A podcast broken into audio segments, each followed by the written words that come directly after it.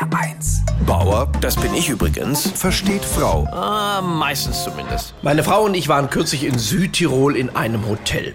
Und dann kam jemand zu uns an den Tisch und sagte, entschuldigen Sie, wenn ich Sie störe, aber Sie sind doch der von HR1. Ich habe Sie gleich an der Stimme erkannt, Herr Koschwitz.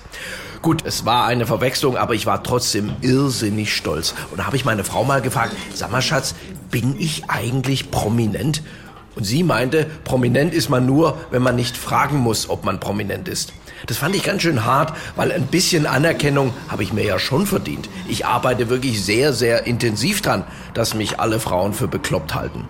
Wisst ihr, ich will ja gar nicht mit Ruhm bekleckert werden, allenfalls mit Rum.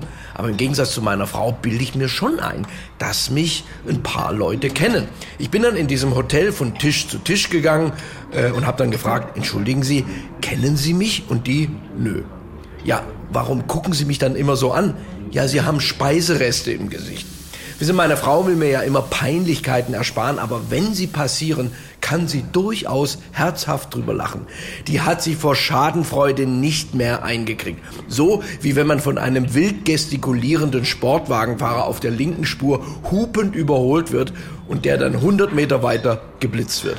Aber wisst ihr, das Problem ist für mich halt, meine Frau neigt, wie viele Frauen, leider dazu, die Leistungen des Mannes klein zu reden. Kürzlich auch so ein Fall. Wir waren zusammen im Fitnessstudio und ich war eine Stunde auf dem Laufband. Ich war so stolz auf mich und meine Frau meinte nur, ja, du musst es auch anschalten. Bauer versteht Frau. Auch auf hr1.de und in der ARD Audiothek. HR1, genau meins.